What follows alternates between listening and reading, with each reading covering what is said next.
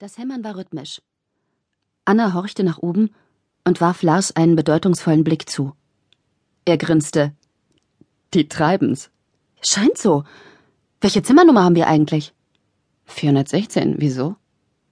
Dann haben die 516 und treiben's am helllichten Nachmittag.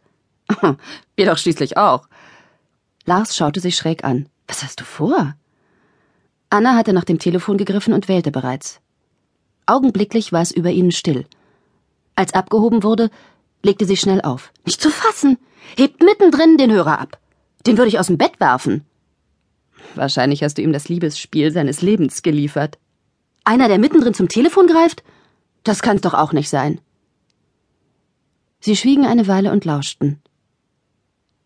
Sicherlich hat er geglaubt, seine Frau sei ihm auf die Schliche gekommen. Oder sie dachte, ihr Mann. Anna schaute Lars in die Augen solange uns das nicht passiert? Dann setzte sie sich mit einer schnellen Drehung auf ihn.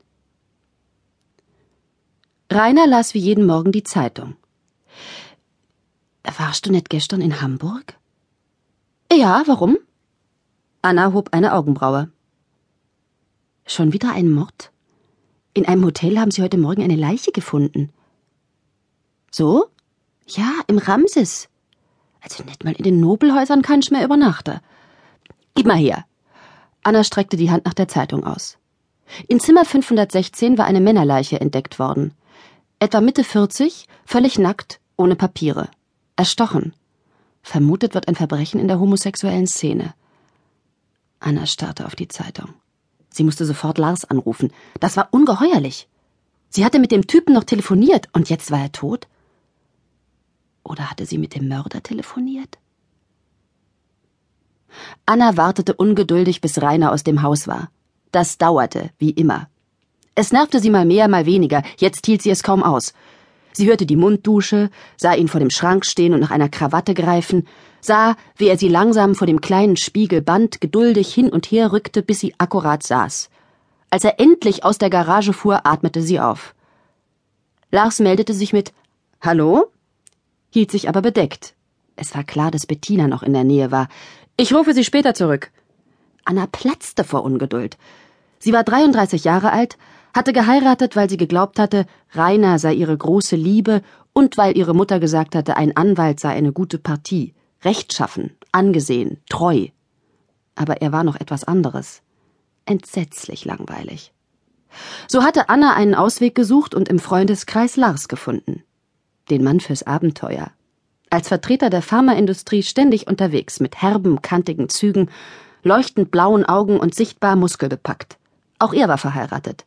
Das war nicht weiter schlimm, so blieb das Gleichgewicht erhalten, bloß Bettina war fürchterlich, alleine kaum lebensfähig. Bis heute war es Anna ein Rätsel, wie sich Lars in sie hatte verlieben können. Endlich klingelte das Handy. Ging nicht eher. Anna beschloss, nicht zu bohren, sondern lieber gleich zum Wesentlichen zu kommen. Hast du heute schon die Zeitung gelesen? Der Typ, den wir gestern im Ramses gehört haben, ist tot. Erstochen. Lars Stimme klang gleichgültig. Und zwar erstochen, nachdem er bereits tot war. Was ist denn das für ein Blödsinn? Mutmaßlicher Todeszeitpunkt war gegen die Mittagszeit. Er wird aber noch obduziert. Anna schwieg. Er hatte recht. Demnach hätten sie einen Toten beim Beischlaf gestört. So ein Quatsch! Wir haben ihn doch noch gehört, gegen vier Uhr. Stimmt. Das müssen wir melden. Und wie willst du erklären, was du in der Zeit in Zimmer 416 zu tun hattest, hm? Lars legte auf. Es fehlte noch, dass Anna aus purer Sensationslust ihre kleine Romanze auffliegen ließ. Der Kerl war tot, was gab es da noch zu retten? Lars griff nach seiner Reisetasche. Bettina ließ es sich nicht nehmen, sie vor seinen Reisen für ihn zu packen, doch was er anfänglich als kleinen Liebesdienst einer fürsorglichen Ehefrau verstanden hatte, wurde ihm zusehends lästig. Es hatte den Nachteil, dass sie über alles informiert war.